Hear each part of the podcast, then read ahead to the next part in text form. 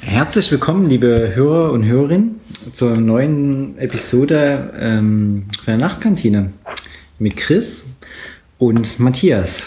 Genau, demzufolge wieder eine neue Edition. Hallo erstmal, auch von mir.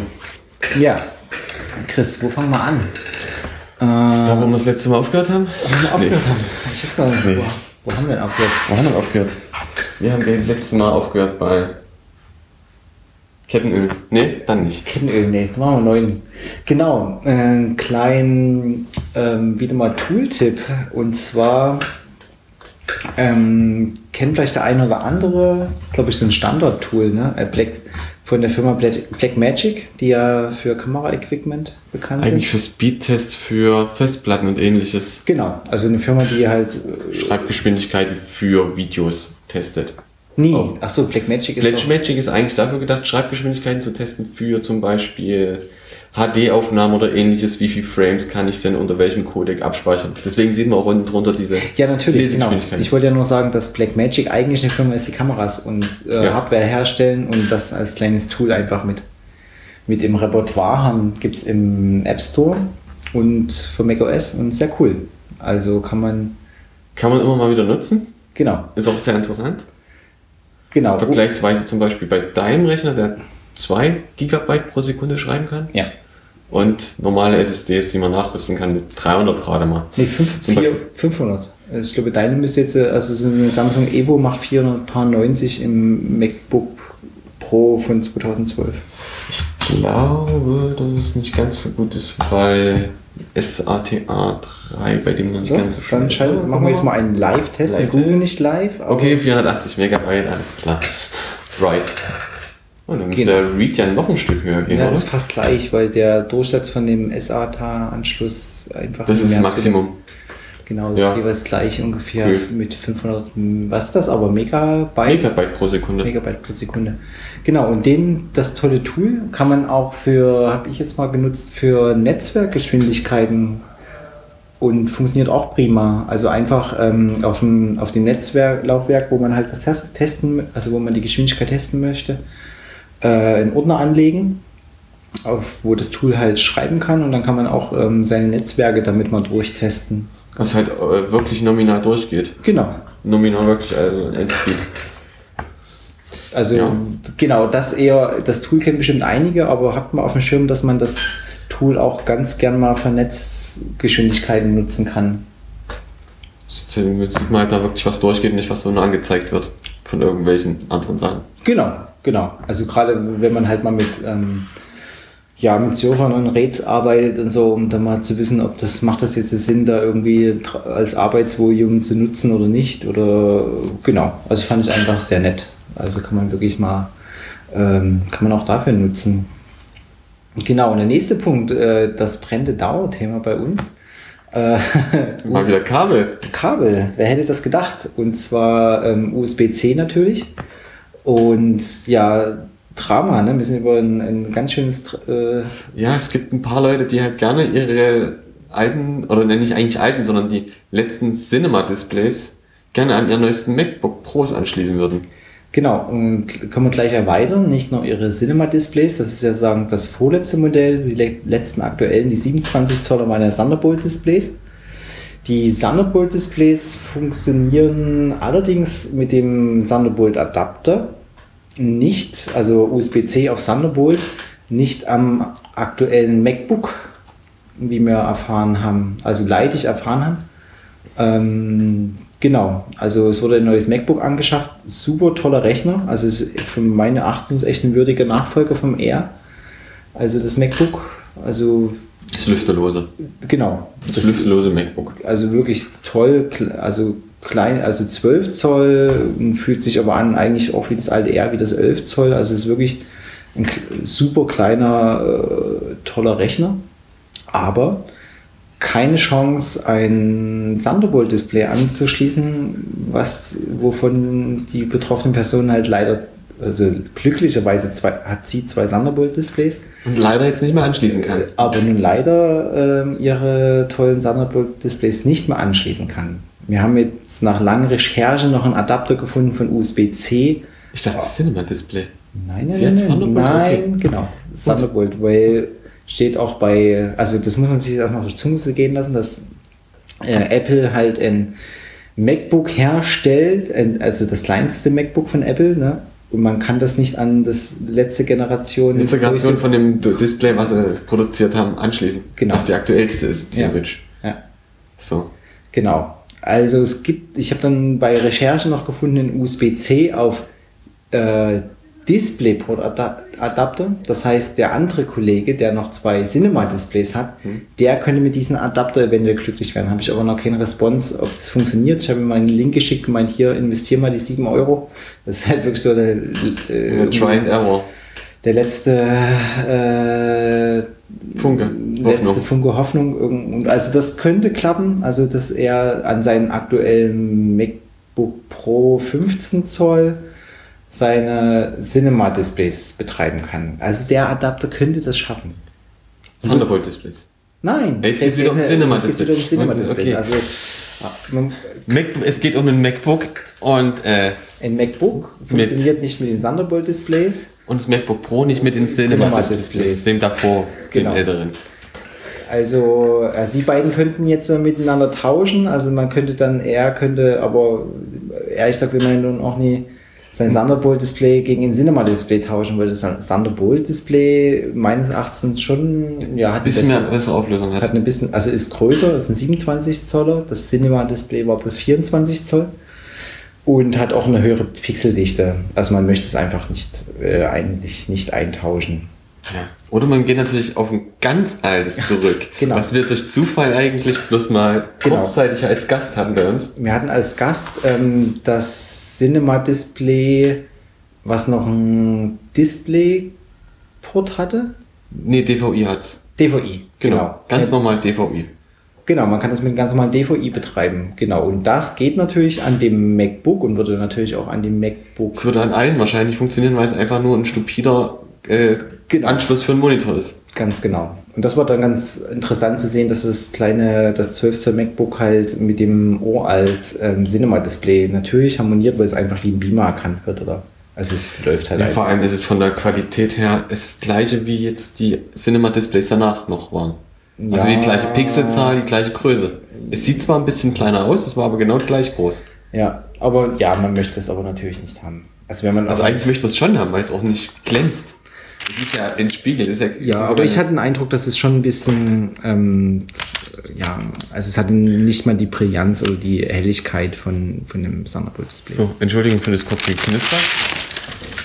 Das hätte einfach auch drauf stehen lassen können. Das knistert sonst die ganze Zeit wieder. Achso, Matthias. okay. Gut, ja, wir tun natürlich gerade den, den Kuchen schneiden, den es hier heute zur Sendung gereicht wurde. Freitag, ist bald Wochenende. Bald Wochenende gibt es natürlich Mohnkuchen. Genau. Und Mundkrokant. Ja, also wer sich neue MacBooks anschafft, also und noch Thunderbolt oder diverse Cinema-Derivate rumstehen hat, ähm, beachtet das, informiert euch Vorher vorher. informieren oder doch vielleicht ein anderes, anderen Monitor kaufen. Einfach. Ja, genau. Oder in Zukunft auch generell darauf achten. Jawohl, Ja. es gibt ja eh keine mehr von Apple gerade. gerade, man kann nur noch hoffen, aber ja, werden dann aber auch nicht, also ja, also gerade die, die MacBook-User finde ich halt echt Wahnsinn und man kauft sich irgendwie ein wunderschönes neues MacBook und kann es an keinem der beiden letzten Displays Nee, betreiben. ist ja eine alte, also die alte Hardware ist komplett überfällig irgendwie. Ja. Also Also neue, neue Hardware ist eigentlich frag mich, halt, also ob der Grafikchip einfach nicht die Power hat oder Nee, ich glaube, dass es eher Probleme gibt mit diesem ganzen DRM-Zeug. Weil gerade ja, äh, Ja. Thunderbolt und HDMI, die haben ja immer einen DRM-Layer mit dabei. Ja. Und damit kannst du geschützte Inhalte auch äh, auf diesen Geräten abspielen. aber Zum warum Beispiel. kann ich mein MacBook an den Beamer anschließen, aber nicht an den das liegt dann wahrscheinlich eher ein Chip in dem Display. Ja, ist das das- meine ich ja, aber warum kriegen die es nicht hin? Das muss Einfach, doch gehen. einfach das, zu sagen, äh, ja komm, äh, spuck mir bitte ein, Thunderbolt. ein ganz billiges äh, Videosignal einfach aus. ja, und schickt über das auf diesen Thunderbolt und schickt das auf diesen Thunderbolt-Display. Es kann ja nicht sein, dass äh, dann irgendwie zwei, also dass es nicht geht. Kann ja, Ja. nicht sein. Ja. Extrem. Da braucht man halt dann Adapter jede Menge Adapter. Genau. Und da Und- können wir eine schöne Überleitung zum nächsten Punkt.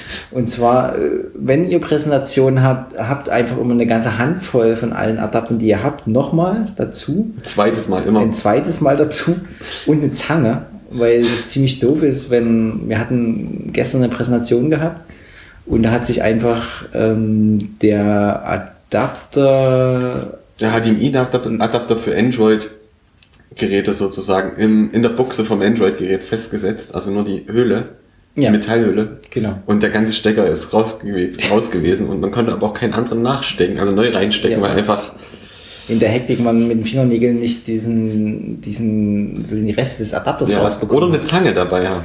Ja, also für Präsentationen immer eine Zange dabei haben und immer nicht nur einen Adapter, sondern immer in doppelter Ausführung. Dann hätten wir Also wenn, sie eh billig sind, kann man sie, wenn die eh nur 5 Euro kosten, kann man auch gleich zwei davon kaufen. das hat einen Klick gemacht, weil ich hatte ja die Woche mir noch einen Adapter gesucht. Äh, Ich, ähm, wir waren ja in, in Workshop-Umgebung und ich hätte ganz gerne meine Kopfhörer aufgesetzt, um dann festzustellen, dass ich natürlich meinen Lightning-Kopfhörer nicht an meinen MacBook anschließen kann, weil A, es natürlich keinen Lightning-Anschluss hat.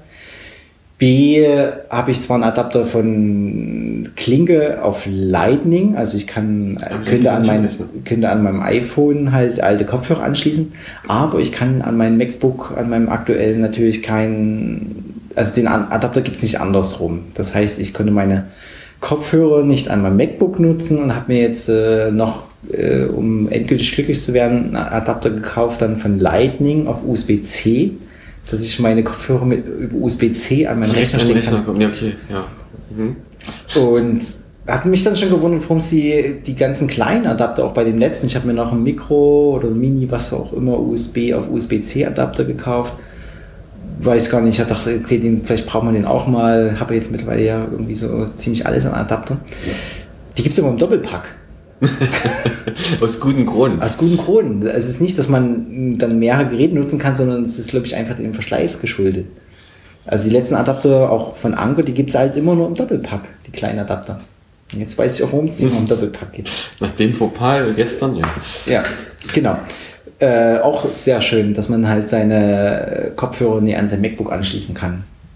Wir hatten ja schon mal die ganze Diskussion, warum ähm, man irgendwie sein, sein Trackpad und seine Tastaturen so mit Lightning ausgeliefert werden und alles, alles Dann aber trotzdem irgendwo überall USB-C noch überall. USB-C hat und dann kann man irgendwie von seinem Telefon die Kopfhörer nie an sein MacBook stecken, weil das Lightning ist. Also Ist mir ja gestern wieder aufgefallen beim Apple TV der vierten Generation. Der hat ja auch ein USB-C hinten dran, anstatt eine Lightning. Aber der, die Fernbedienung zum, also wird geladen über Lightning. ja.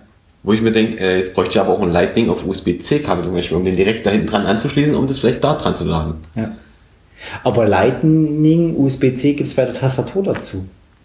Ja, also müsstest du dir bloß für 100, 120 Euro eine, Eine Tastatur, Tastatur kaufen, super. Dann hättest du auch ein USB-C. Nein, falsch. Das sind keine USB-C-Kabel bei, das sind USB-A-Kabel auf, ähm, auf Lightning. Ganz normales USB. So. Ja. Ganz Die normales ich gar nicht an meinen. Rechner anstecken Ja. kann. Das nächste Ding. du brauchst einen Adapter, um deine, deine, deine äh, Funktastatur zu laden. Genau, du kaufst dir für 100, glaube ich, 20 Euro oder so eine Funktastatur und dann noch ein, von Apple noch ein Adapter für 25 Euro, um die dann laden zu können. Ach, Und super. dann, ja. Das ist richtig nett. ja, es ist ganz gut. Also, äh, liebe Hörerinnen und Hörer, ihr merkt äh, die Technikverdrossenheit Es geht schon wieder in Richtung Kabel und Adapter. und ein, Es hört einfach nicht auf. es hört einfach nicht auf. Also, es ist ein ewig währendes, ähm, Ich glaube, wir sind erst dann glücklich, wenn einfach alles umgestellt ist auf USB-C. Ja, wahrscheinlich nimmt äh, die Hörerschaft auch, die Höreranzahl auch nie zu, weil wir einfach jedes Mal drüber reden. Aber äh, Es ist halt auch allgegenwärtig. Und jedes Mal. ja, Es allgegenwärtig. dauert vielleicht noch ein Jahr, dann sind wir auch durch damit. Ja, dann machen wir, machen wir, dann können wir einen Podcast zu machen. Nein, ist ja kein erklärtes Ziel, äh, über, darüber zu reden. Aber es beschäftigt halt Woche für Woche diese ganze Adapter- und Kabelkram und es ist echt, es ist echt so traurig. Es ist so traurig. Gar keine Kabel mehr kaufen, alles nur noch über Wireless. Ja, genau, Wireless, sehr gut. Da kommen wir gleich zum übernächsten Punkt. Und zwar Wireless, ähm, komme ich doch. Äh, Apple hat ja den, den schönen, äh, hat ja die schöne Funktion des AirDrops. Und AirDrop ähm, also für den geneigten Hörer, der das nicht nutzt, das ist einfach eine eingebaute Funktion, um zwischen seinem Telefon oder zwischen verschiedenen Mac-Rechnern halt ähm, Daten auszutauschen. Direktverbindung, Funkverbindung Genau, aufzubauen. Direktverbindung über, es muss WLAN. Bluetooth ist eigentlich bloß, um den Handshake auszuführen und über WLAN werden dann die Daten verschickt. Genau. Und wenn es funktioniert, dann funktioniert es auch sehr, sehr gut. Aber gut. Wenn man es braucht und nutzen möchte, funktioniert es halt nicht. Oft Also- genug nicht. Oft genug nicht. Es funktioniert auch, auch wenn man es nicht, nicht gleich geht, dann geht es manchmal beim zweiten Mal und dann gibt es ja die Funktion nach alten Mac-Rechnern suchen. Das Ja. hilft dann manchmal. Aber es funktioniert auch oft genug einfach nicht. Aus unerklärlichen Gründen sieht man sich nicht, es geht nicht, es will nicht. Das letzte Mal, als es nicht funktioniert, musste ich ja extra die PrefPane, also wirklich die Systemeinstellung Bluetooth öffnen. Und erst dann hat es sich, äh, haben sie sich gegenseitig gefunden. Also auch wieder mal die fehlende Dokumentation darüber, über so die Funktion. Also AirDrop ist, ist glaube ich, wirklich ein schönes Ding. Es fehlt halt einfach bloß ein bisschen eine Führung, eine Benutzerführung. Nicht mal eine Dokumentation, sondern wirklich, dass ich wo irgendwas anklicken kann, Ja. es aufgeht und man sich sofort sagt, okay, das funktioniert oder da habe ich noch eine Einstellungsmöglichkeit oder Ja. also Also es ist irgendwie noch ausbaufähig Ja. auf jeden Fall. Also es hat mit 10, 12 oder vor allem auch mit meinem aktuellen Rechner, mit, mit dem Rechnerumzug hat es nochmal so einen Push gegeben. Also man merkt, vielleicht liegt das auch irgendwie an den verwendeten Bluetooth-Chips und so. Also es ist besser geworden, AirDrop. Aber es ist in meinen Achten immer noch völlig unkontrolliert. ja, also man kann jetzt nicht wirklich eruieren, wo der Fehler dann immer liegt. Na, Das ist das Problem. immer an, an, ausschalten, an, ausschalten. Ähm, Oder man sieht halt dann die anderen Rechner und andere User und Benutzer in der Umgebung, wenn man es nicht braucht. Genau. Ähm, also irgendwie, also in meinen Augen auch irgendwie noch, also warum auch immer, funktioniert es nicht richtig. Und was mich dann immer noch irritiert, ist halt, warum, wenn man dann Daten überträgt, dass ein Downloads geht und es keinen AirDrop-Ordner gibt, wo die Sachen reingehen. Das ist auch nirgendwo dokumentiert. Also Warum? Oder es ob ich ob ich es ändern kann. ja. Ändern kann, oder der fragt, wo es hinspeichern soll. ja, sondern es geht halt in Downloads. Einfach pro forma. Okay, äh, man muss auch dazu sagen, Downloads-Ordner wahrscheinlich generell gewählt, weil man brauchte, wenn man sich selber Daten schickt, also zum Beispiel vom eigenen iPhone zum eigenen Mac, dann fragt er ja gar nicht nach einer Bestätigung, ob das jetzt gesendet werden oder ob es empfangen darf, ob es jetzt speichern soll. Bei jedem anderen Ja. fragt er ja. Und somit kannst du einfach was schicken und hast es dann da. Ja. Ist auch undokumentiert. Aber warum ist das also nicht in einem AirDrop-Ordner? Also für alles gibt es heutzutage noch Ja. Ordner. iCloud Drive, sonst nicht was. Ja. Aber geht dann halt irgendwie in Downloads. Gut, kann man mit leben, wenn man es weiß, aber es wäre auch schön. Ich vermute mal, wenn man noch äh, im Finder das alle meine Daten oder zuletzt verwendete Daten anzeigt, dass man dann wahrscheinlich da die auch sofort sieht, immer ganz oben. Ja, man da- also alle meine Daten halt. Aber wer nutzt das? Ich möchte nicht, dass er jedes Mal, erstmal wenn ich einen Finder öffne, Himmels Willen, das erste, was ich umstelle, ist, ähm, dass alle meine Daten angezeigt werden, weil es dauert einfach viel zu ja, lange. weil der erstmal alles zusammensucht. Ja. Und das ist einfach, Und du startest einen Finder und nee, dauert. Ja. Könnte man sich auch, wissen ja, ob wir die Lust haben, drüber zu reden? Wir rennen heute ziemlich durch, wir können auch nochmal durchatmen. Aber wahrscheinlich sind wir noch so von, ähm, so im Cola-Fläch, haben irgendwie die Woche zusammen. wie viel? Das waren 18 Flaschen, wenigstens. Das reicht wahrscheinlich. Also wir haben einfach, waren beim, bei einer Veranstaltung beim Coding Camp mit verschiedenen Leuten noch zusammen, also Kommilitonen und Mitarbeitern und äh, netten Leuten einfach. Die ersten zwei Tage ist schon ganz schön sehr viel Cola geflossen. Die beiden, äh, die zwei letzten Tage wurde es dann langsam weniger. Ich glaube, da war dann der Zuckerspiegel erreicht oder einfach maximal Ja. gefüllt schon. Ich habe mich gefragt, ob es mit Mate besser gewesen wäre. Uh, der hätten wir noch länger gecodet, glaube ich. Also da Meinst du? Ich Ja, aber dann, wenn die, wenn die, wenn die Mate alle gewesen wäre, alle umgefallen wahrscheinlich. ja. Aber ich fand fand's ja ganz spannend. Ich trinke, ich selber trinke ja lieber Mate. Hat auch weniger Zucker an sich. Ah, Genau, aber ich muss sagen, ich fand das trotzdem sehr, sehr angenehm, wie, wie, eine klassische Cola doch so schön pusht. Ich fand's super. Schön klassisch, Cola, Twix und Snickers. War eine ausgewogene Ernährung auf alle Auf jeden Fälle. Fall ausgewogene Ernährung und wahrscheinlich sind wir deswegen auch noch, also ich zumindest sprachlich noch ein bisschen äh, in Fahrt. Ähm, genau, nochmal zurückgelehnt. Wollen wir noch das Thema Ordner aufmachen? Also man könnte sich jetzt mal unterhalten, ob man überhaupt Ordner braucht. Braucht man heutzutage noch Ordner, Chris? Hm, Ja, Arbeitest du mit Ordner? ja natürlich. Echt? Also Also, irgendwie muss ich es ja sortieren. naja, ich, ich weiß, ich, Also eigentlich gibt, bräuchte man wahrscheinlich bloß zwei Ordner. Wichtig und unwichtig. also eigentlich brauchen wir nur einen Ordner. Und zwar Festplatte und Papierkorb. genau. Also bra braucht man eigentlich keinen Ordner mehr. Ja, bisschen was zu, zusammen zu sortieren irgendwie und zu ordnen. Und ich sage, okay, das ist ein Projekt, das gehört irgendwie Daten zusammen.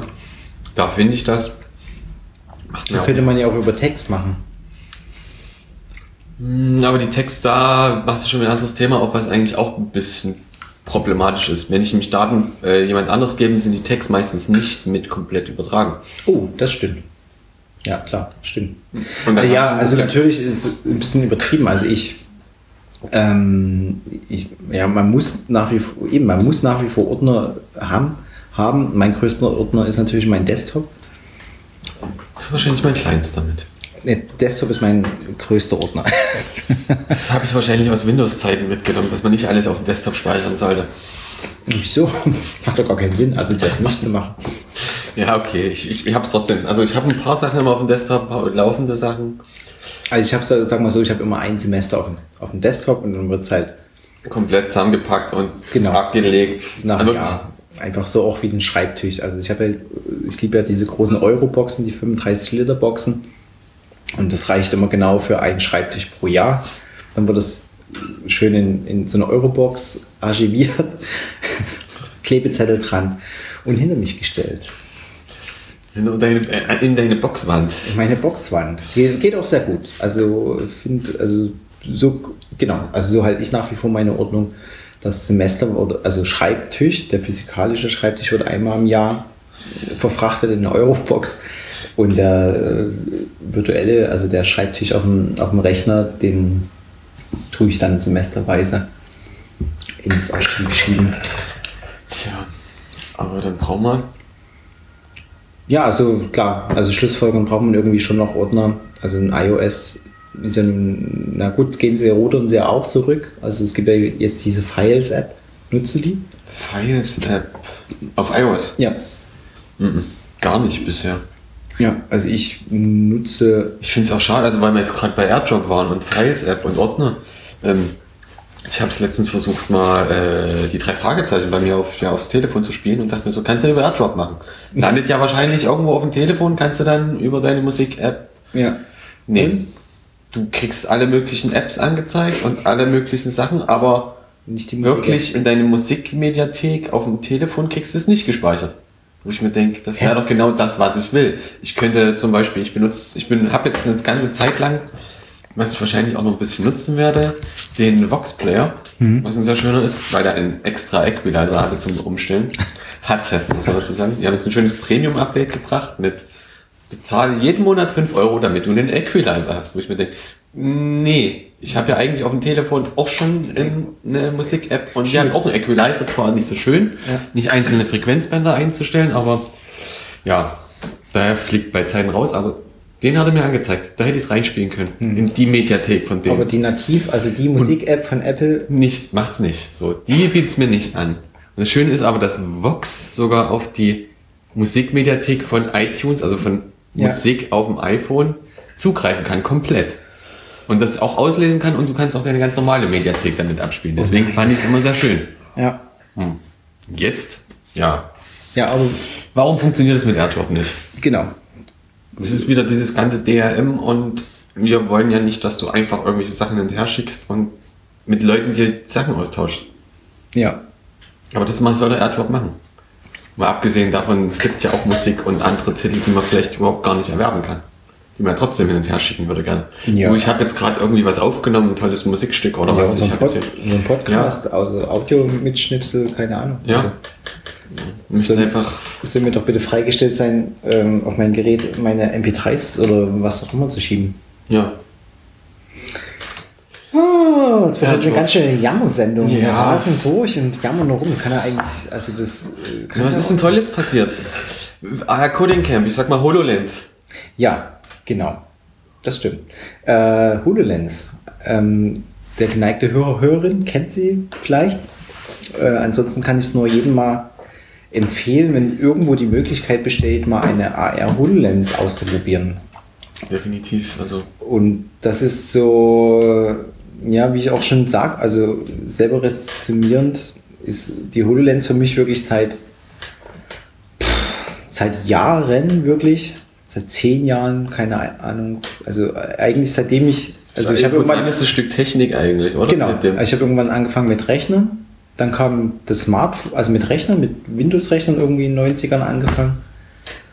Dann ist man, ich bin vor dem Smartphone, also bevor die Smartphones gab, oder ich, bevor ich mein erstes Smartphone hatte, was das iPhone 3GS war, hatte ich einen Mac. Also habe dann irgendwie dann noch den Mac geschafft. Also bin von Windows auf Mac, nee, zwischendrin noch mit Linux, aber hin und her, auf Mac gewechselt. Dann war so der Mac so, oh, okay, cool, Läuft schön, läuft gut. da geht was. Also das war so ein, so ein kleiner Hicks, so, so ein Technik-Hicks. Ich dachte so, huch, da geht ja noch was. Also es gibt noch mehr als Windows. Und äh, ich glaube, in der Mac-Welt könnte man sich wohlfühlen. Das ist bis heute so. Ne? Okay, es krankt gerade ein bisschen, aber es gibt ja keine Alternativen für mich. Ähm, könnte ich jetzt auch ausholen, dass es eigentlich wirklich keine Alternativen gibt. Aber da hörst du schon wieder den Aufschrei aus verschiedenen Ecken. Aber na gut, ist halt so. Ich bin der Meinung, also für mich, dass ich für mich keine Alternativen gibt. Genau, dann gab es das Smartphone, das war so das nächste, so 3GS. Äh, 3GS war noch kein. Die, das iOS war damals, glaube ich, noch nicht wirklich smart. Doch. Also man könnte jetzt sagen, Smartphone zwar hin und her, also das war ein Touch-Display Nee, und nee, es war, nee, nee. Also ich fand, das muss ich einlenken. Also ich für mich, also ich, Also da kam ja dann wenigstens langsam auf, dass man überhaupt Apps installieren konnte. Davor das Genau. normale iPhone, das war ja echt nur das ein war, Telefon, was feste Funktionen drin hatte genau. und einfach bloß ein Touchscreen halt hatte komplett. Ja, und, das ja. erste iPhone ist grandios, keine Frage. Also das Also hat es ist halt der, der notwendige Schritt gewesen, um weiterzukommen. Genau, ganz genau. Und das 3GS war dann für mich, war dann so, hey, Das okay, wird jetzt wirklich langsam smart. ja, das wird zum, oder das, das lohnt sich jetzt, also das ist cool. Also das war wirklich so, ich hatte glaube ich so 2003, 2004 oder so hatte ich so ein, so ein PDA gehabt mal. Also natürlich auch verschiedene, klar eben in der Zwischenzeit auch verschiedene andere Sachen gehabt. Mit so Windows ME oder nee, Windows Mobile gab es da, mit so einem Stift konnte man da drauf rum. Das war im Endeffekt ein geschrumpftes Windows da drauf und das war alles, war, ja, brauchen wir nicht drüber reden, war nix. Äh, ja, es war nichts. Genau. So, um, um die technischen vor, immer so zu gucken, ne? Also irgendwie Computer kennengelernt, cool. Mac, cool. Und dann kommt das iPhone 3GS, auch cool. Und seitdem cool, mhm. passiert eigentlich, also passierte lange nichts. Also gerade die ganze VR, wir haben jetzt neue Techniken, ne? also VR finde ich ist überhaupt nicht meins. Gab es auch nachweislich auf jeden Virtual Fall. alles. Reality ist auch einfach nur, also das Gab es auch alles in den 90er Jahren. Also es gab in den 90er Jahren, ich hatte äh, beim Aufräumen, äh, mir- ist mir so eine Brille in die Hand gefallen, die war glaube ich so um 94, 95 rum, irgendwie mit VGA-Kabel und Monitoren drinne auf dem Augen. Also im Endeffekt wie Oculus Rift oder eine HTC Ein, Vive. wirklich voll Virtual Reality. Genau, aber Mitte dann noch, also genau. Genau. Also du hast jetzt wirklich komplett den virtuellen Raum sozusagen auch erkundet damit. Nur, aber nur den virtuellen. Genau.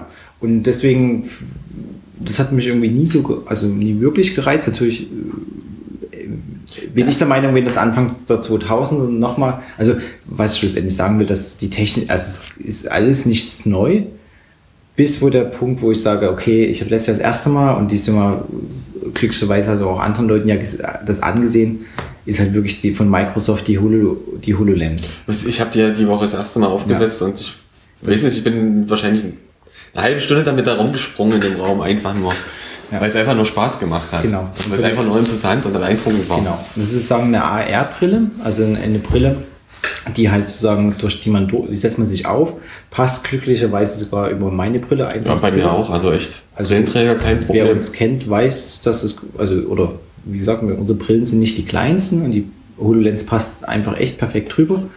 Die ist autark, die hat keine Kabel und nichts. Das ist einfach wirklich auch nicht mit einem Rechner irgendwie verbunden über WLAN oder Bluetooth, sondern das ist alles komplett in ein autarkes System. Das ist ein autarkes System. Setzt man auf und man sieht halt, guckt halt durch, ähm, sagen, durch den Bildschirm durch. Hm, vielleicht kennt der eine oder andere das von dem Head-Up-Displays im BMW, gibt es das schon relativ lange halt, also aus dem Auto. Und ja, das funktioniert jetzt halt richtig, richtig gut. Und das ist für mich gerade so, hey, geil, das ist so das Next Level of Technologie. Ja, weil der virtuelle Raum endlich in den, in den realen Raum kommt und eigentlich den nur erweitert. Genau. Und, und auch nicht irgendwie durch ein Display durchgucken, also durch sein Handy eine AR-Anwendung, ja. wie sondern Hände frei und man kann sich ganz normal weg, weiter bewegen und hat halt wirklich eine zusätzliche Informationsebene, die da hinzukommt. Ganz genau. Einfach. Und die ist halt nie nur, dass sie dann einfach da ist und angezeigt wird, sondern was mich ja so fasziniert, dass die HoloLens das hinbekommt, die Informationen, so wie der Entwickler sich das denkt, also per perfekt im Raum zu verorten. Also ja. Sachen sind auf dem Boden. Wenn jemand sagt, das ist eine Anwendung, die auf dem Tisch ist, dann ist es auf dem Tisch. Wenn es an der Wand ist, ist es an der ja. Wand. Und es ist egal wo, der braucht ja nicht mehr irgendwelche, ja. irgendwelche Tracker oder irgendwelche Fixpunkte im Raum. Der sucht die sich selber, weil der, genau. der vermisst das live. Ja. Und wenn du an einer Ecke noch nicht warst, auf einmal man sieht zwar immer, wie er es ab und zu mal wieder vermisst, so ein ja. Stück, wenn er den, den Raum an der Ecke noch nicht kannte. Ja. Und ja, also faszinierend ja. einfach. Also ja, also für mich ist also habe jetzt keine ähm, werde jetzt in absehbarer Zeit wahrscheinlich auch keine haben. Aber das ist so wirklich so, hat letztes Jahr auch so gekribbelt. Also das ist so, so ein Next Thing und das Problematische oder eigentlich das, wo, wo die Kreativwirtschaft oder die Kreativen auch, denke ich, seit also schon länger kennen Leute, die schon seit einem Jahr drauf entwickeln, ähm, ja, Content schaffen. Also das ist halt, das ist, und da deswegen krankte auch über Jahre hinweg die ganze VR-Geschichte. Ähm, klar, also viele Sachen kommen erst, weil die ähm, durch die Miniaturisierung der Computer und so erst jetzt möglich sind und die Leistungsfähigkeit, also das geht ja zusammen, also kleine Rechner gab es auch schon immer, aber mhm. jetzt sind die halt leistungsstark genug, die Sachen zu machen. Bedingt. Ich sage nur Polygone. Ja, also Polygon ist nochmal ein ganz, Insider ist nochmal ein ganz anderes Thema. Aber genau, also dadurch ist es jetzt halt irgendwie möglich, solche Sachen wie HoloLens und jetzt bitte Content. Also es gibt halt, es gibt gute Anwendungen, so, aber ich meine, das, was man jetzt immer ausprobiert, sind die Stock-Anwendungen, die drauf sind. Hm. Und gerne, die sind schon imposant. Die sind total imposant, aber jetzt bitte mehr von allem. Also, und da hoffe ich, dass das, dass Microsoft, ähm, ich weiß jetzt nicht genau, wie es da aussieht. Also man kann auch mit Unity und so, glaube ich, dafür entwickeln. Ist aber alles schon ein bisschen, ja, also jetzt, man muss jetzt zusehen, dass da genug kommt. Also dass es auch einfach genug wird, dass genug Leute das nutzen können. Ja, nutzen, also genau, zumindest also Content, Content erstellen können. Genau. Den, den, den Zugang dazu auch finden. Also da, daran bricht halt so eine Technologie, also damit steigt die halt oder fällt halt. Das ist ja genau das Problem, warum die, also die, die, die HoloLens haben, aber die nicht nutzen wirklich, weil die können selber noch gar nicht so viel generieren, weil es auch gar nicht in ihr Fachgebiet ist. Ja, ich kenne, äh, genau, das ist in anderen Einrichtungen auch so. Das ist halt, äh, gut, das ist ja mit vielen Sachen so, aber eben, also das ist halt nie ohne dafür zu entwickeln. Und wer jetzt dafür entwickeln kann und das macht, ich glaube, dem geht es auch ganz gut finanziell. Und ja, aber das muss halt in die, in die breite Masse halt. Ne? Ja. Und momentan ist halt auch die, An die Preise halt noch, also ein HoloLens ich glaube, die Entwicklerversion kostet so dreieinhalbtausend Euro oder Dollar hm. und regulär kaufen kriegst du, glaube ich, 5000 oder so. Ich dachte, das Doppelte in etwa, ja. Also kostet jetzt halt ganz schön und deswegen sitzen jetzt noch keine Leute mit HoloLens äh, auf dem Sofa zu Hause.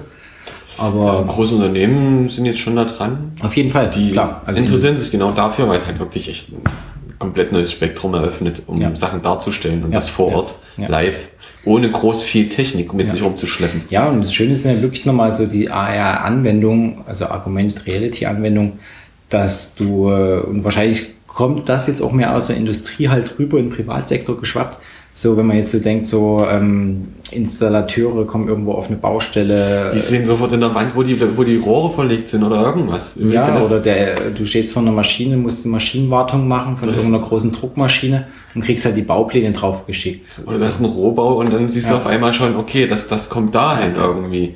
Aber wir waren uns da voraus. Da gab es doch früher, war das bei, bei Knight Rider oder bei wem war denn das, wo es immer hieß, ach, schick mir mal die und die Pläne. Ach, Matrix. Matrix. Ja. Matrix war Ja. ja, auch immer so. so Das ist Lern- aber der VR-Raum, ja, der komplett schon so realistisch ist, dass er eigentlich als A. ja, ja. Ich habe gerade überlegt, wo das herkommt. So, schick mir mal das und das. Schick mir mal den und den Plan. Ja, ja. So, wo Ich, geht's lang? ich brauche mal ganz kurz einen Kurs zum Genau. Helikopterfliegen. Ja, ja, genau. Und so, ja, wir kombinieren uns der Matrix an. Ja, am Ende äh, Helikopterfliegen, äh, HoloLens aufsetzen und dann wird der geführter Zugriff Helikopterfliegen gemacht. Ja, uh. sehr cool. Ja, also genau. Also nie, ihr merkt, jetzt steigt auch wieder unsere Stimmung. Also es ist halt wirklich, es gibt schon noch Technik, die sehr beeindruckend ist. Ich glaube, wir müssen mehr über richtig neue Technik reden und nicht einfach neue Technik, die einfach nur auf Alter basiert. Ja. Ja, neue Technik, die auf Alter basiert. Hm, genau. Es gibt auch nichts Besseres als um, die neue, das neue Dat- Dateisystem von Apple, APFS. Mal wieder. Auch. Also man muss, man muss ja auch immer realistisch bleiben und sich ein bisschen abkühlen wieder. Ja. Und APFS ist im Gegensatz zur HoloLens äh, auf jeden Fall ein ziemlicher cooler. ja. Ähm, die Woche ging ja auch wieder durch. Ähm, jetzt eher auch nur so Informationen und nachgesprochen, dass es irgendwie schon zwei bekannte Firmen jetzt ihre Festplattentools hinwerfen, weil sie irgendwie keinen Bock mehr haben. Oder zumindest die Unterstützung dafür erstmal komplett auf Eis gelegt haben, weil sie einfach, ja, mit zu viel Barrieren einfach, äh, also werden zu viele Steine im Weg gelegt, anstatt einfach mal diese ganzen Sachen da klar zu deklarieren. Und ich glaube, genau das ist, wie du ja auch schon gesagt hast, also der Grund, warum ähm, Diskvaria, mh, also Alsoft halt auch keinen neuen Diskvaria momentan liefert. Ja. Ich hatte äh, kuriose, kuriose Zufall, bevor wir noch äh, ins Camp gefahren sind, mal ein Backup wieder gemacht von meinem Rechner. Hab mal meine Backup-Platte Platte seit anderthalb, zwei Monaten wieder rausgekramt, angesteckt. Was kam? Wollen Sie Festpla äh, das Laufwerk konnte nicht initialisiert werden. Nein. Doch. Mein Time Machine Backup war, die Festplatte war irgendwie defekt. Also aber wieder mal glücklicherweise. Disk Warrior angeschmissen, Disk Warrior drüber laufen lassen. Er hat's mir wieder alles gerettet. Also Ja, und das, genau. Und Apple gibt jetzt selbst, glaube ich, raus, also sagt er jetzt, glaube ich, auch selber, oder dass man halt die Warnung, dass man das, das TIE-System, also dass man seine Time Machine ja nicht APFS formatieren soll, soll weil, äh, ich ich krieg's jetzt nicht ganz zusammen, aber ich glaube, manche Macs, also der Mac hat eingebaut, dass es teilweise selber umformatiert, kann das sein? Habe ich das so richtig gelesen? ähm, nee, externe Medien generell nicht, Okay. weil äh, externe Medien ja auch eigentlich ist es ja bloß für SSDs geplant. APFS war ja eigentlich bloß für SSDs als Dateisystem gedacht, weil Daten eben teilweise nicht mehr kopiert werden in Ordner oder irgendwas, sondern eigentlich bloß nur noch, so wie es eigentlich viel läuft, auch nur Verweise gibt.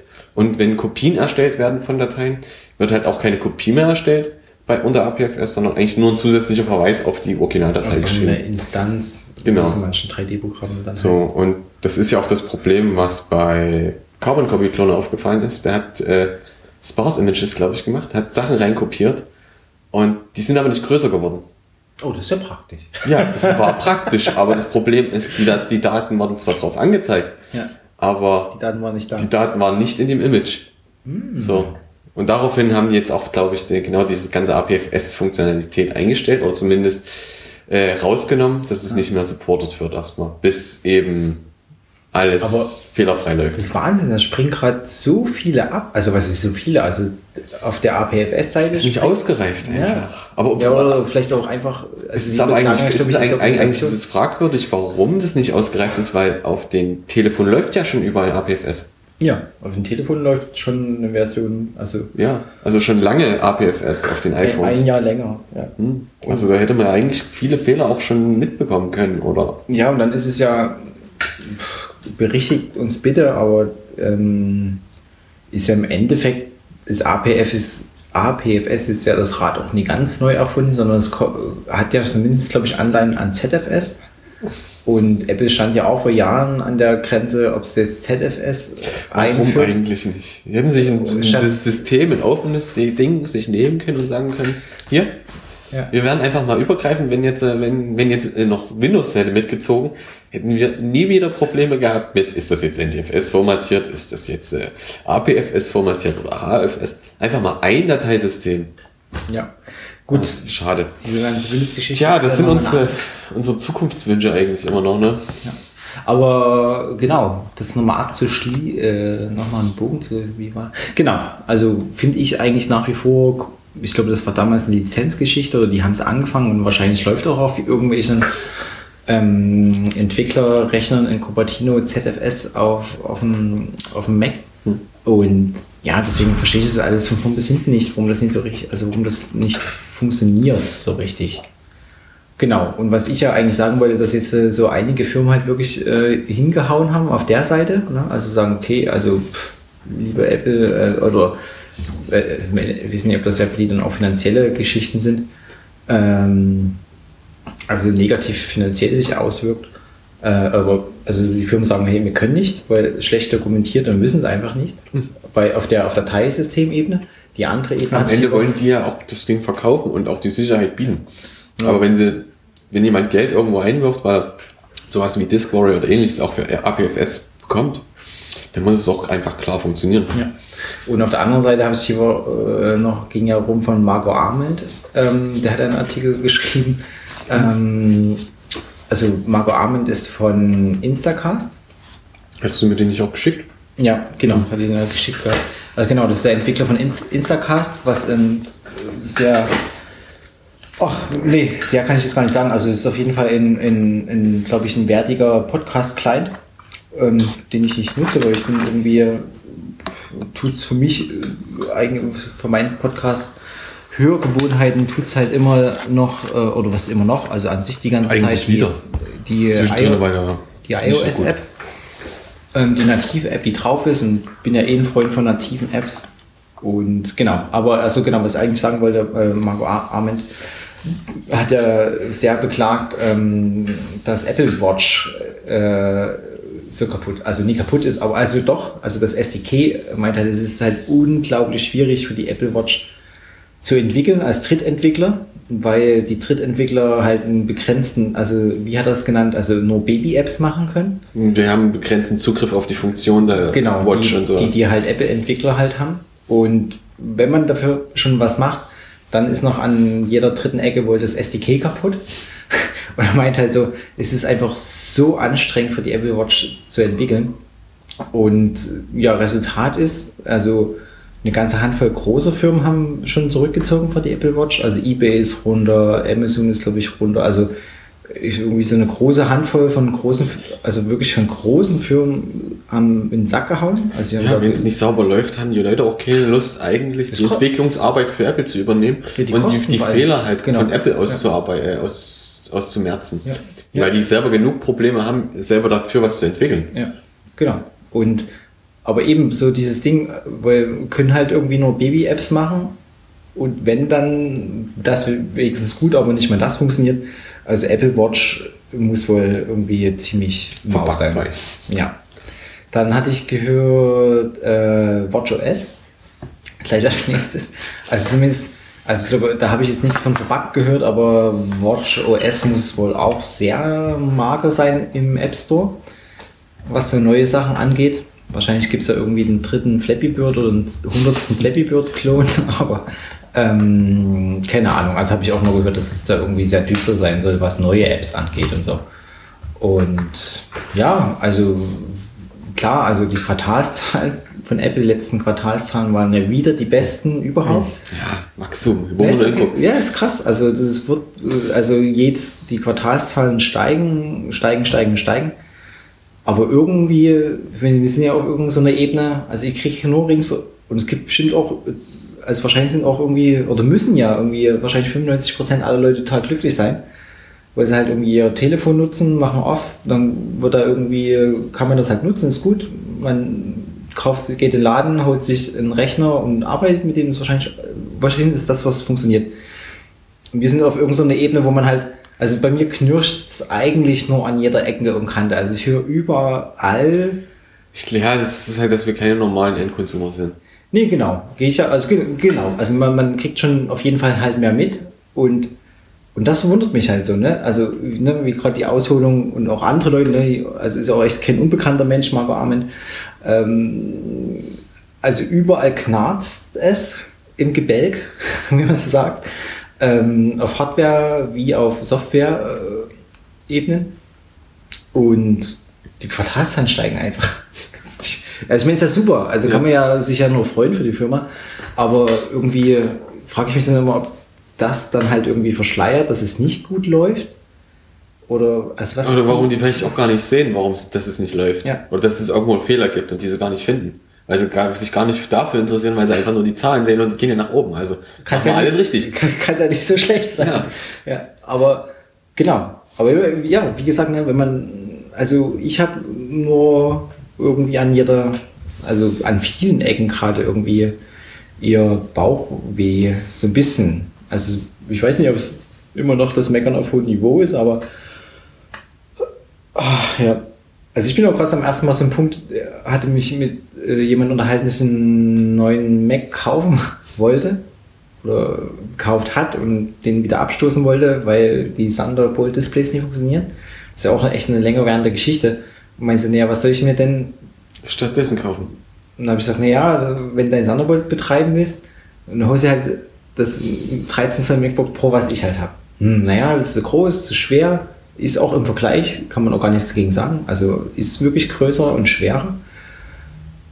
Und dann fiel mir auch so ein, äh, ja, aber meine Tastatur geht auch nicht so richtig. Also die hat immer mal Aussetzer und die Space-Taste hängt. Hm. Und dann, ja, das ist eigentlich auch nicht so gut.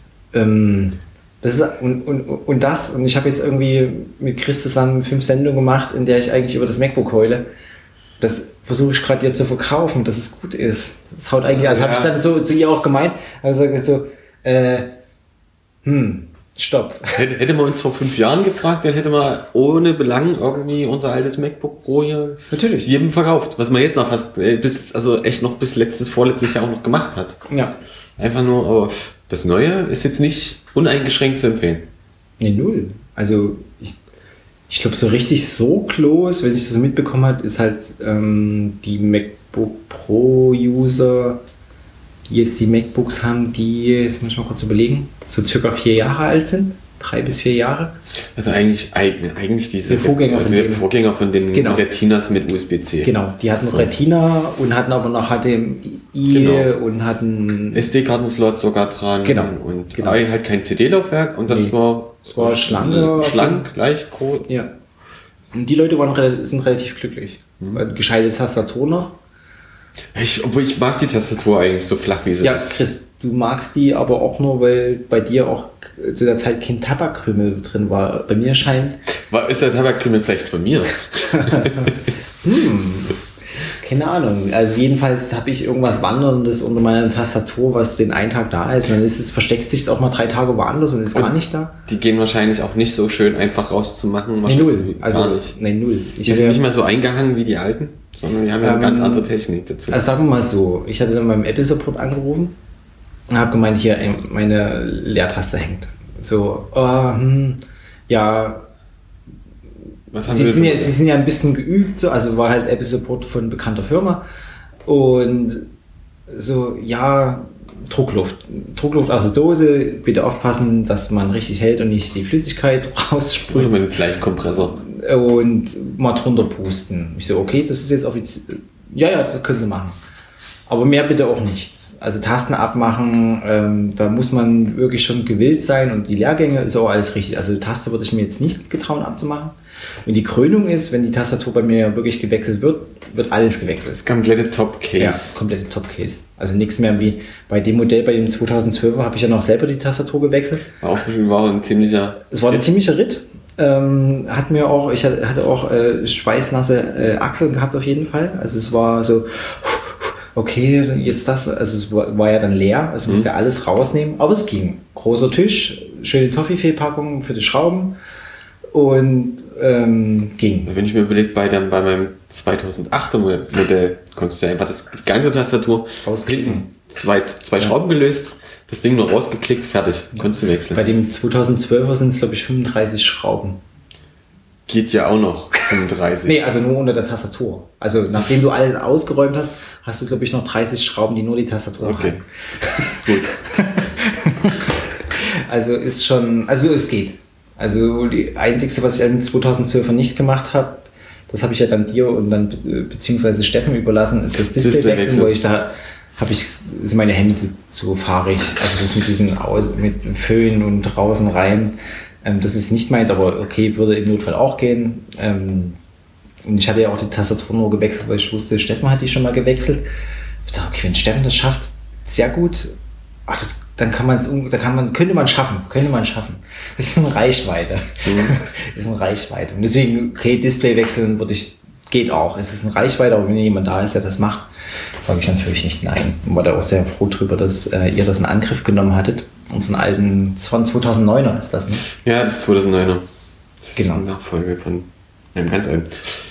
Genau, der Vorgänger, also baugleich mit dem, den du hast, bloß du hast ja den i7 drinne in Ja. dem 2012 und das 2009er. Das wird ja jetzt auch ja schon seit zwei Jahren jetzt keine Updates mehr, das Ja, Betriebssystem-Updates. Betriebssystem geht nicht mehr. Das Das war-. Waren das schon, waren das i-Proz? Ja, Das auch sind schon i7. i. Das ja, ist auch ein ein i5, i7. glaube ich, oder? Nee, nee, war, okay. der war immer rechts unten. Okay, das Also wenn es 2009 ein i7 gab, dann ist ein i7 drin. Gut. Genau, also immer rechts unten. Ja, das muss man so sagen, es läuft immer noch. Genau. Äh, und mein altes, was ich ja jetzt äh, auch wieder jemand anders eigentlich bloß weitergibt, der wirklich Konsumer ist, der nichts, nichts mehr braucht, der sagt sich auch, ich bin froh, dass du es eigentlich noch hast. Ja. Äh, das alte 2008er, nee, zwei, doch 2008er MacBook Pro 15 Zoll. Ja. So, das war mit, das war das letzte nicht Unibody. Ja, und ich Eigentlich. denke, wenn man, äh, also er braucht wahrscheinlich ja nicht mal eine SSD. Nee, also er hat gefragt, dann habe ich gesagt, ja, äh, SSD ist das Einzige, was man aufrüsten kann, dann ist das Ding eigentlich schon gefühlt so schnell, dass es für dich mehr als schnell ist, Ja. als was du brauchst, um Pages Ja, mal zu öffnen oder Office und im Weil Browser. ich die Person ja auch kenne, reicht das Vollkommen. Der hat, der hat bis jetzt, muss man dazu sagen, mit einem PowerBook 12 Zoll gearbeitet. Ja. Und der wäre immer noch damit zufrieden, Wenn es noch gehen würde. wenn es noch gehen würde. Aber das ist halt leider langsam doch ein bisschen veraltet. Ich habe ja auch noch ein Powerbook 12 Zoll in der Kiste liegen. Ja, nee, ich, ich, es wird mal Zeit, glaube ich, auch, dass er ein bisschen Habe ich den damals eigentlich auch sogar seine SSD drin? Hatte ich den damals eine kleine SSD? Nee, es ist ja, da ist ja noch IDE dran. Ach ja, ja. Wir haben ja noch IDE-Anschlüsse. Ja, ich hatte mir das noch besorgt gehabt, so für die Kiste zum damals hat. Und bin auch ganz, ganz froh, dass ich es habe, weil das war ja, ja, war ja auch ein grandioser Rechner, das ist 12 Zoll. Also 12 Zoll MacBook war das ja auch gewesen, ne? Powerbook. Powerbook. Ja, Powerbook G12. Genau. Äh, Äh, G, G5, 12 Zoll. G4. G4? War jetzt sogar bloß ein G4 drin? Nee, G5 waren ja die letzten, die es gab. Okay. Da müsste eigentlich auch da ein G5 drin gewesen Ja. sein. Genau. Ja, also von daher, ähm, Tja, leider nicht mehr supported, ne? Solche Geschichten. ja, natürlich. Und apropos Support, dann können wir doch mal gleich mal noch zum nächsten springen. Ja, zum Apple Apple Support. Care. Apple Support. genau. Äh, auszuholen. Also Apple hat ja äh, sein, sein also ist komplett, aber hat sozusagen sein Backend für die App- Apple Care Registrierung geändert. Also früher konnte man halt, also gerade bei mir ja auch mehr, mehr Rechner in Beschlag haben, teilweise ziemlich viele Rechner, äh, haben wir so eine ID gehabt, auf die mir halt die, dann hat man halt den Kollegen XY dann einfach die Box gegeben, also die zehn Boxen Apple Care Verträge gegeben und die Seriennummer des Rechners und dann hat er sich hingesetzt, eingetragen, alles gut. So geht nicht mehr. Nein. Jetzt äh, kann man Apple Care nur noch am Rechner registrieren, das heißt, man muss sich an jeden Rechner ransetzen die besagte Apple ID eingeben und dann kann man ähm, das Apple Care aktivieren. Ist für einen Endanwender natürlich besser, ist okay, passt Ist schon halt irgendwie. gebunden auch an die Apple-ID, also an die Genau. Person direkt. Alles gut. Also genau, das will ich gar nicht kritisieren. Ich finde es halt wirklich schade, für, dass da auch wieder so das, ähm, wie sagt man, ähm, Ja, das Education halt, also wenn man halt viele, also irgendwie, wie viele geistern hier rummaxt, 200 oder so. Und wenn man viele verwaltet, ist das halt dann doch irgendwie, kann es für den Kollegen dann schon echt stressig werden, finde ich. Also der Aufwand, sich an jeden halt hinzusetzen Ja. und das einzutippeln. Es sind mehrere Leute, die damit arbeiten. Jeder meldet sich mal ein bisschen kurz anders an, um noch was An, nachzuinstallieren. ab und hin und her. 1000 Apple-IDs Genau. unterwegs. Und deine, deine nicht so dankbare Aufgabe war ja gewesen, ähm, die sechs- ganzen Codes von Hand abzuschreiben. 36. Es ging ganz schnell, muss ich sagen. ja, ich habe gestaunt, wie schnell du warst. Keine Frage. Also Hut ab für das schnelle Abschreiben.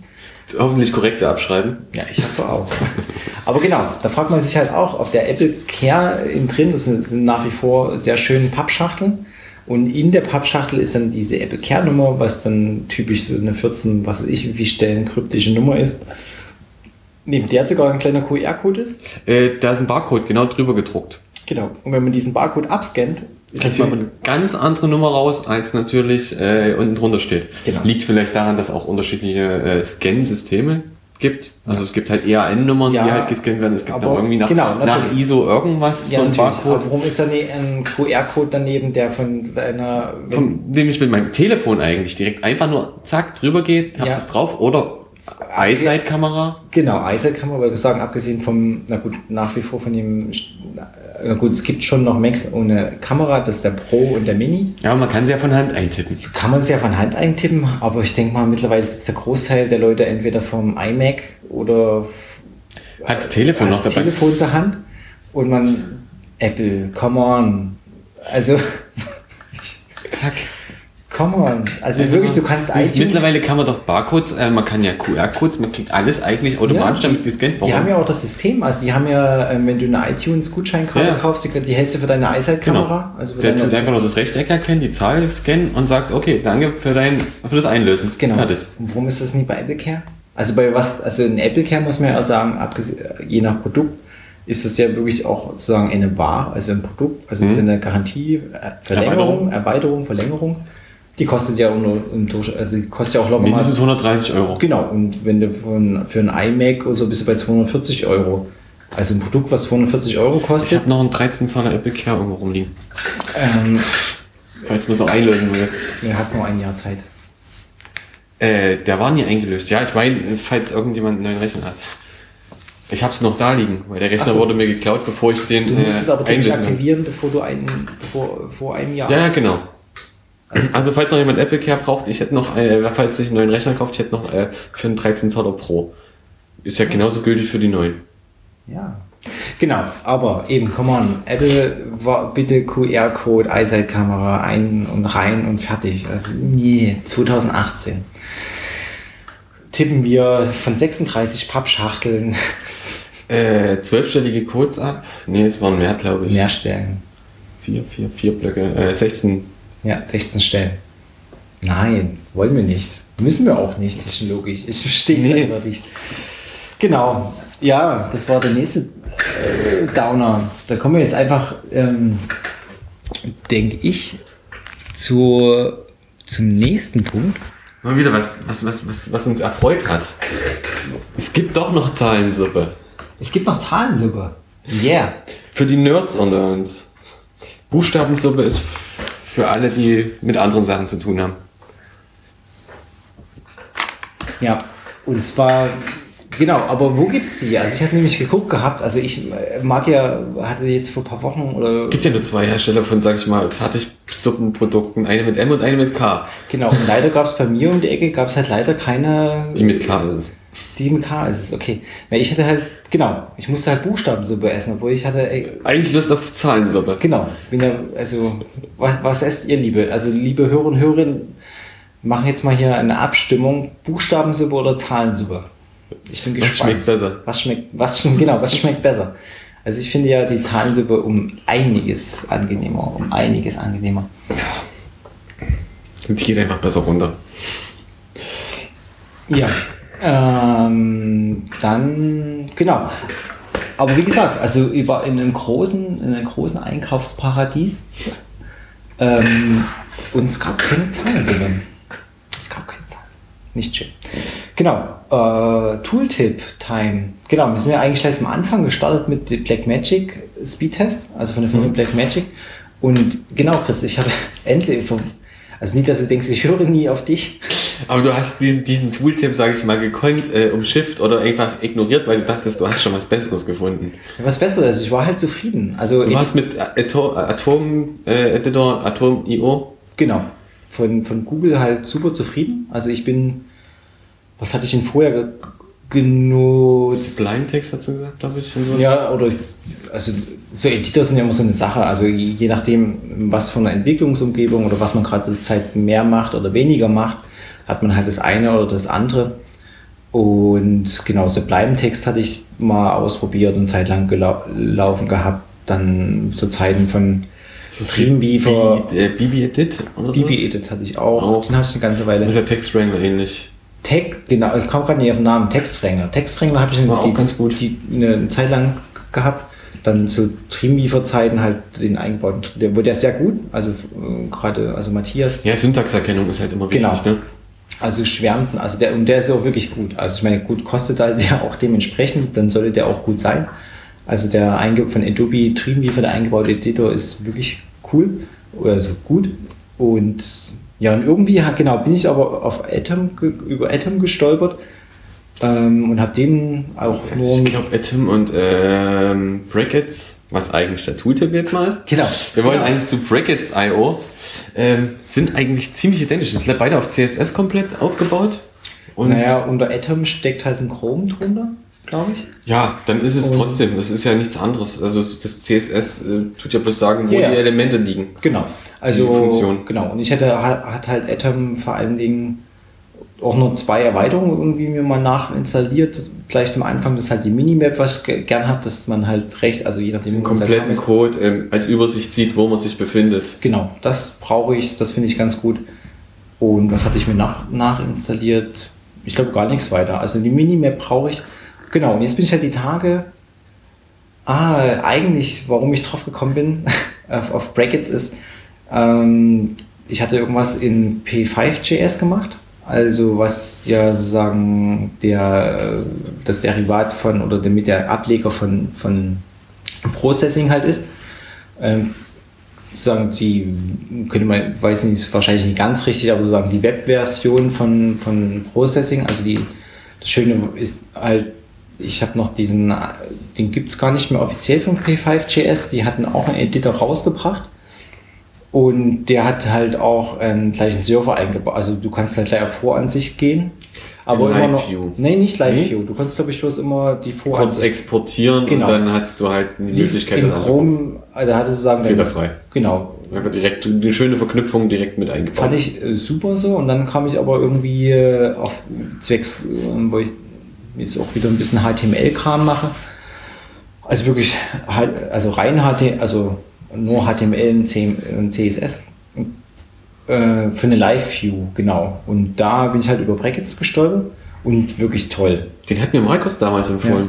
Also ich habe einfach umgestellt auf Dark Theme halt, die, Min die Minimap nachinstalliert und ähm, habe ich mir noch was installiert? Ach, und Beautify. Damit da, das mache ich ja in Stresssituationen ja im Sekundentakt den Code, also dass der Code halt so richtig Ja, schön schön, eingerückt wird. eingerückt wird und Genau. eingefärbt wird, was was ist. ging das, geht das auch nativ, aber ich hatte irgendwie, das war noch die einzige Nee, Erweiterung. Beautify ist wirklich wichtig. Das muss halt immer, habe ich auch immer drauf. Genau. Also das sind so, also Brackets mit Minimap und Beautify und super Editor. Also gerade am 27, also am großen Display schön links Code und der stellt dir halt wirklich die ähm, dann in deinem Browser deiner Wahl, was dann beim Coden bei mir Chrome ist. Äh, nicht unbedingt jeden Browser. Der nimmt zum Beispiel Chromium oder sowas oder gewisse, gewisse Sachen nimmt er einfach nicht Okay. als Live-Vorschau. Aber ist Aber Chrome funktioniert tadellos Genau. direkt. Und da ich zum Coden eh Chrome nutze zum, zum Debuggen oder zum Anschauen, ähm, ein Fenster schön Brackets, im anderen Fenster Chrome und nebeneinander und du hast wirklich beim Siehst, Coden was Live codest. Also gab es damals ja Wie es auch, übersetzt wird sozusagen. also ich habe jetzt lange nicht mit Dreamviewer was gemacht, ähm, gab es damals ja auch immer schon so diese Live-Vorschau, die immer total zu meinen Zeiten, das war glaube ich so, so Dreamviewer 10 oder so, ähm, wahrscheinlich vielleicht auch noch eins der ersten CS, keine Ahnung. Ähm, immer irgendwie alles andere als toll war, die eingebaute Live-View. Und dann konnte man natürlich immer auf, glaube ich, F5 war es, Export in den Browser angucken, wieder zurückgehen und bei Brackets, also wie ihr seht, ein paar Jahre raus anscheinend, was HTML und CSS angeht.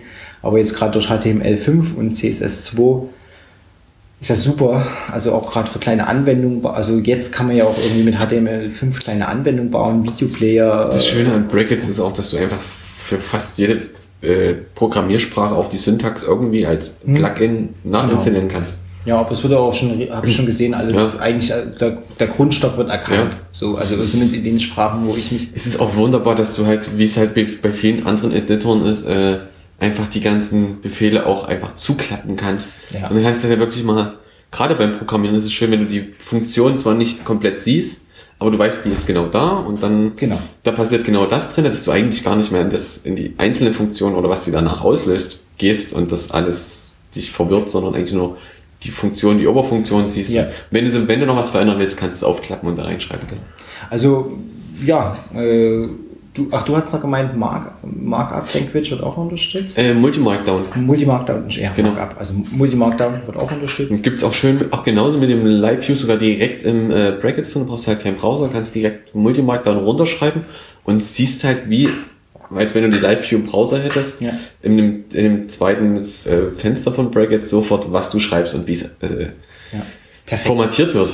Ja, also war für mich wirklich äh, wieder mal ein cooles Tool. Also ich bin, also Atom ist natürlich drauf und habe auch irgendwie noch drei andere Editoren halt Editor drauf. Also zwischen den klassischen Text-Edit braucht man eh, also was braucht man ist drauf und ich habe glaube ich noch einen Textsprengler noch drauf und aber zu Hause eigentlich ein Atom und ich glaube, jetzt ist es dann erstmal Brackets. Also so im Austesten. Also wirklich, äh, irgendwie wurden die ja, glaube ich, mal von Adobe gekauft. Äh, das ist ein Projekt von Adobe.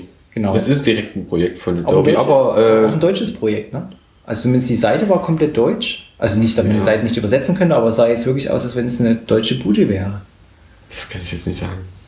Also fand, äh, fand ich irgendwie ja, rundum sympathisch, quelloffen und ähm, kostenlose Geschichte halt. Kann man empfehlen. Brackets.io. MIT License, irgendwas. Founded by Adobe and as a community guided open source project to push web development editors to the next level. Ja, next so. level. Okay, next level ist, denke ich, für diese Sendung auf jeden Fall die HoloLens. Obwohl die jetzt eigentlich auch schon wieder alt und abgehangen ist. ist ein Jahr alt, glaube ich, oder anderthalb Jahre ist sie jetzt draußen. Ja, ist ähm, in der breiten Masse noch nicht angekommen. Genau. Aber also, immer so, äh, Next Step ist auf jeden Fall HoloLens und AR. Also, also AR ist ein Next Big Thing irgendwie, könnte man sagen, vielleicht. VR ist tot, lang lebe AR. ja, VR, ja, VR hat mich nie gereizt. Mich wirklich. auch nicht. Null. Also irgendwelche, wenn ich diese 3D-Demos gesehen habe auf irgendwelchen Telefonen, hm, das wirkt ganz, das wirkt doch nicht so. Ja. Das ist, ist das ist, mag zwar schön gut sein, du kannst den Kopf drehen, aber wirklich sich fortbewegen, du bist halt trotzdem im virtuellen Raum gefangen. Ja. ja, ja. Und brauchst demnach eigentlich äh, den realen Raum komplett leergeräumt, damit du nicht irgendwo dir was äh, dich komplett äh, zerlegst selber, ja. weil du gegen eine Wand läufst oder so. nee, du wirst ja noch zurückgehalten vom Kabel. Ja, das noch dazu. Ja, obwohl, du kannst doch eigentlich ein Telefon mittlerweile nehmen für VR. Brauchst du kein Kabel mehr. Mm, jein. Maximal für den Strom, weil es so nee, viel könnte ich jetzt ausholen, funktioniert, ja, funktioniert, sind schon andere Anwendungen. Also über eine. Also jetzt richtige Anwendungen, ja, aber ich meine jetzt, das einfachste ist ja VR-technisch gesehen, äh, irgendwelche VR-Videos. Achso, na, da gibt's ja auch, ist ja auch strittig, ob, äh, also 360-Grad-Videos sind auch meiner Meinung nach keine VR. Ja, okay, es ist kein virtueller Raum, sondern es ist eigentlich bloß eine Abbildung. Das ist die Abbildung des realen Raumes. Das ist eigentlich ein Film, der einfach nur mit... Projiziert auf 360 ja. Grad. Also es ist die Realität eingefangen auf, auf... Du kannst dich eigentlich auch gar nicht, du kannst dich nur so bewegen, wie die Kamera sich bewegt. Als Punkt. Okay, also wir machen jetzt keine Grundlage. Ja, wenn du, wenn, du, wenn, du im, wenn du wirklich im VR bist, also wenn du wirklich VR machst, dann kannst du dich in dem VR-Raum auch bewegen und kannst deine eigene Position bestimmen zu einem anderen Objekt, was im virtuellen ja. Raum ist. Ja. So, wenn du natürlich nur ein Video hast, ist die Perspektive vorgegeben. Nee, bei 360 Grad ist ja die Perspektive nicht vorgegeben, aber. Naja, der- deine Perspektive, du hast die Möglichkeit zwar überall hinzuschauen, aber du selber bist immer an dem Punkt, wo die Kamera ist. Genau. So, und wenn du dich im virtuellen Raum aber frei bewegst, was ja VRs dann Ja. ist, dann kannst du ja selber deine Kameraposition bestimmen. Genau, genau. Und deswegen bin ich eigentlich, also wurde dann immer schnell VR und Video. Für mich Ja. da bin ich, da bin ich auch ein bisschen kleinlich. Ja, nee, richtig. Bin ich eigentlich der Meinung, Das dass ein 360-Grad-Video kein VR ist. Aber lange Rede, kurzer Sinn, ihr merkt, wir steigen schon wieder in das Nerd-Level ein. Ähm, ich würde sagen, die Stunde ist rum, gut. Wir machen jetzt Next Level auf und das Next Level heißt Wochenende. Next Level ist Wochenende. Und äh, in diesem Sinne, liebe Hörer und Hörerinnen, wünschen wir euch ein schönes Wochenende. Ja, und äh, bis Ja. in hoffentlich wieder zwei Wochen. Genau. Ich glaube, es ist jetzt verstetigter Rhythmus. Mal gucken, ob wir ihn halten. Ich Ja, denke es sind schon. diesmal schon drei gewesen, aber Genau. Also irgendwie so diese zweimal im Monat äh, kriegen wir hin. Und ja, teilt das bitte nach wie vor, wenn ihr Aufkleber sucht.